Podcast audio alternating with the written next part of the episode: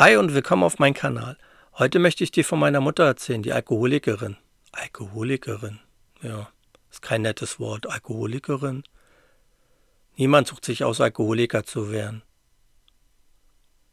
Es ist ja nicht so, dass man morgens aufwacht und sagt, heute Abend bin ich Alkoholiker. Nee, wirklich nicht.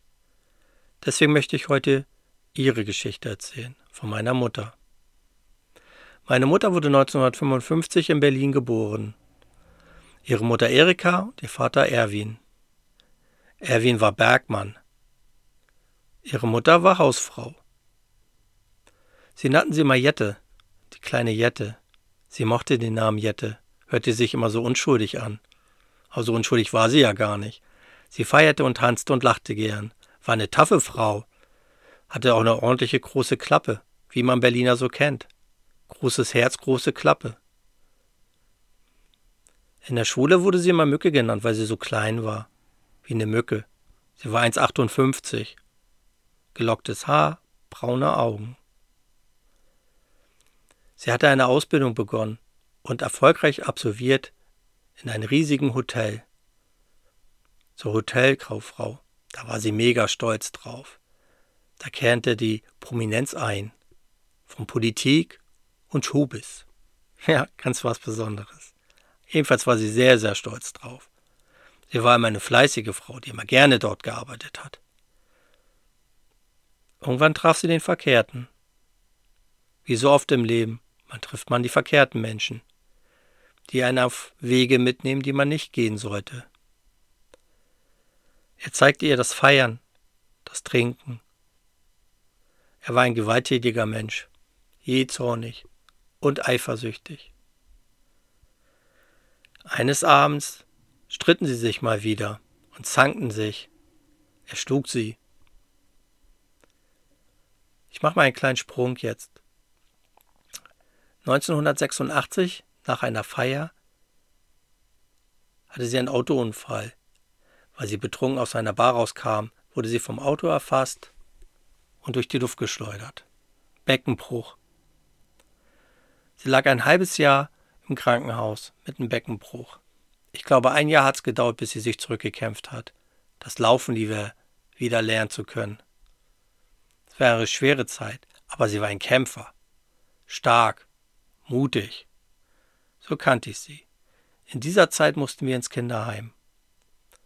War auch keine schöne Zeit. Wir waren ein Jahr dort.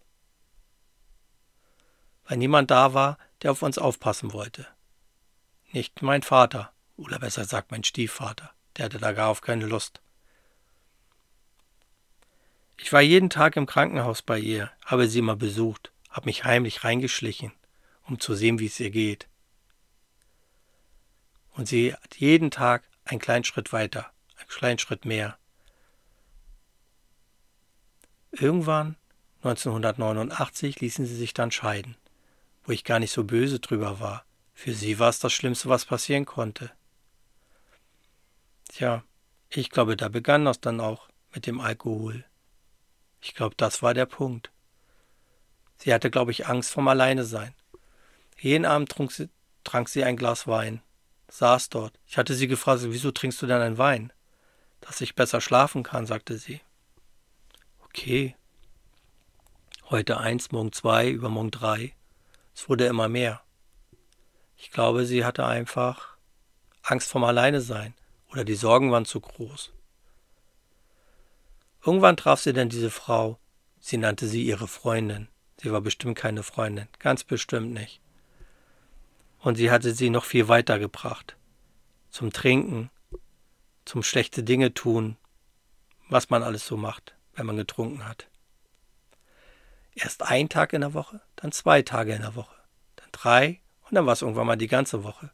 Vielleicht auch mal ein ganzes Wochenende am Stück. Da kam sie gar nicht mehr nach Hause, vom Freitag bis Sonntag. Und wir waren alleine. Sie feierte und feierte und vergaß ihre Kinder. Ja, ihr größter Freund war jetzt die Sucht. Leider. Irgendwann gingen die Grenzen auf, die Mauer fiel und ich hoffte, wir können ein neues Leben starten. Wir sind Richtung Hamburg, in den goldenen Westen, wie man ja damals so schön sagte. Wir haben uns rübergemacht. Ich hoffte, alles wird besser. Vielleicht kommt sie weg von diesen Leuten und vielleicht fängt sie sich. Das war mein Wunsch. Aber es sollte alles wieder anders kommen, wie man denkt. Und gute Wünsche sind halt gute Wünsche, aber keine Realität. So sind wir weitergefahren nach Eckernförde, von Eckernförde in einen anderen Ort. Da sind wir spazieren gegangen und da standen die Trinker an der Ecke. Meine Mutter sagte, guck mal, die Trinker, die stehen da. Peinlich. Tja, konnte man ja nicht ahnen, dass sie ihn drei Monate später auch da stehen würde mit den Leuten. Korn, Bier, Rum, alles hatte sie getrunken. Von morgens bis abends. Die Augen gingen auf, der Alkohol. Der Alkohol war ihr größter Freund. Auch ihr größter Feind. Sie wurde krank. Ja, irgendwann mussten wir was tun. Wir wollten sie zwangseinweisen lassen. Entbündigen, sagt man. Ist nicht so einfach. Viele Anträge mussten wir stellen. Ist ja auch verständlich. Ich glaube, viel Schabernack würde sonst getrieben werden. Einfach Menschen irgendwo abzuschieben, die man nicht mehr möchte. Irgendwann sagte ein Richter, ja, ich schaue mir das an, machte einen Termin mit ihr und sie kam. Er klingelte an die Tür und sie sagte, ja, was willst du? Ich möchte sie begutachten. Was willst du, mich begutachten? sagte sie. Ja. Ja, ich hole mir erstmal Frühstück, sagte sie. Okay. Er stand dann vor der Tür und sagte, ja, ich warte denn hier auf Sie. Ja, mach bitte. Sie ist rüber, hat sich ein Sixpack geholt. Kam wieder, er schaute. Aber Frau Möller, Sie wollten sich doch Frühstück holen, hab ich doch. So war das klar. Er holte die Polizei und ließ sie einweisen. Unterwegs probierte sie noch zu flüchten. Auf der Autobahnraststätte sagte sie den Polizisten, ja, ich müsste mal auf Toilette. Sie haben angehalten, sie in die Toilette rein und wollte durchs Fenster fliehen. Nur die Polizisten waren auf Zack. Sie wussten, was sie davor hatte. Ja, sie hatte denn erfolgreich den ersten Entzug hinter sich. Ich war guter Hoffnung, dass jetzt ein neues Leben beginnen kann. Dass sie jetzt auf den guten Weg ist. Neue, sie hat eine gute neue Wohnung, einen neuen Umkreis gehabt.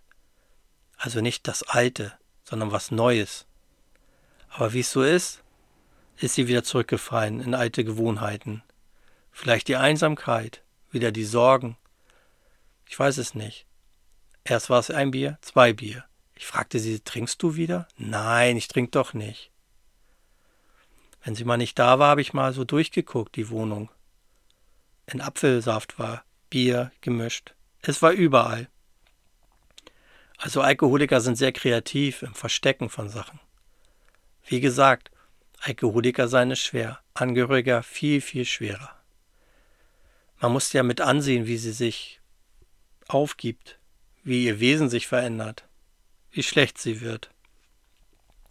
Alle guten Charaktereigenschaften macht der Alkohol eigentlich kaputt. Im Nachhinein gesagt. Ja, im Nachhinein kann man vieles sagen. Hätte, wäre, könnte. Das gab's damals aber nicht. Sie wurde wieder eingewiesen, aber diesmal in einen kleinen Ort, an einen kleinen Fluss, ein schönes Haus. Sie kümmerten sich wirklich toll um sie. Alles war schön dort. Sie feierten Fasching zusammen, sie kochten zusammen, sie gingen spazieren. Damals gab ihr Arzt ihr noch ein halbes Jahr. Aber sie hatte zwei Jahre draus gemacht. Aber irgendwann konnte der Körper wohl nicht mehr. Eines Morgens ging das Telefon bei mir. Sie rief mich an und sagte, ihre Mutter liegt im Sterben, sie müssen kommen.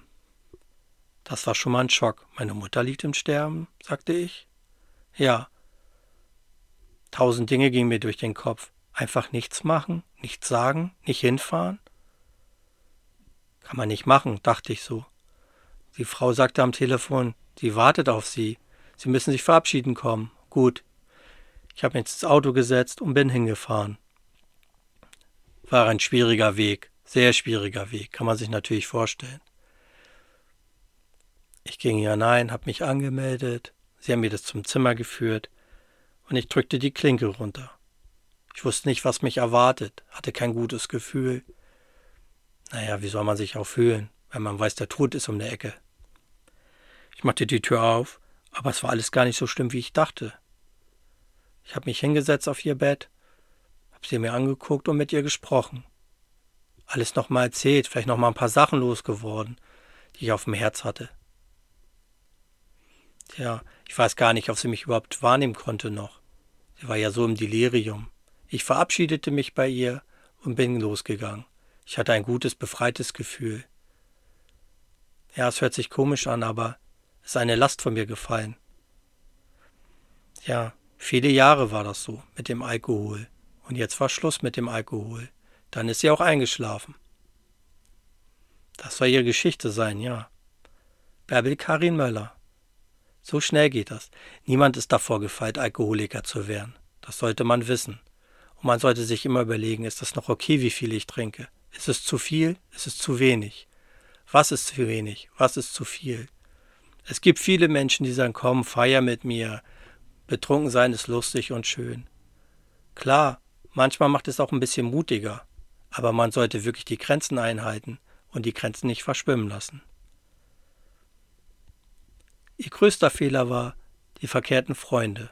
Im Nachhinein hätte ich ihr wirklich gewünscht, bessere Freunde finden zu können. Ja, aber sie war ein gutgläubiger Mensch. Sie hat ein großes, gutes Herz gehabt. Es wurde leider ausgenutzt, wie bei vielen Menschen, wenn sie ein gutes Herz hat. Es wird dann immer ausgenutzt, mit Füßen getreten, bis diese guten Herzen nicht mehr gut sind. Ja, das war ihr Weg. Leider. Ich hätte ihr viel, viel mehr Schönes gewünscht im Leben. Einen guten Mann, der sich um sie gekümmert hätte oder hat. Aber man hätte alles wünschen können oder hoffen können. Sie ist den Weg leider gegangen bis zum Schluss.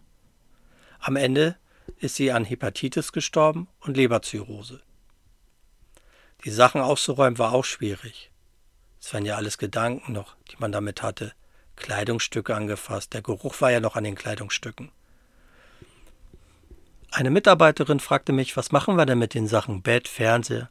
Ich sagte, spenden Sie das an jemanden, der nichts hat. Das hätte sie gewollt. Und was Gutes tun mit den letzten Sachen. Es war nicht viel, aber tun Sie was Gutes. Sie bedankte sich dafür und wir sind dann losgefahren mit einem kleinen Karton mit ihren restlichen Sachen. Ein Pullover, ein Bild. Mehr hatte man nicht. Ja, das war ihr Leben.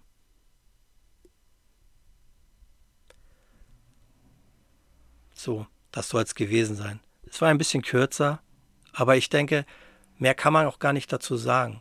Ich möchte eigentlich nur dazu sagen, es kann jeden treffen. Jeden. Ob du gut gebildet bist, schlecht gebildet bist, ob du mitten im Leben stehst oder an der Seite stehst. Pass auf dich auf und wir hören uns ganz gestöhnt zum nächsten Mal wieder. Also, tschüss.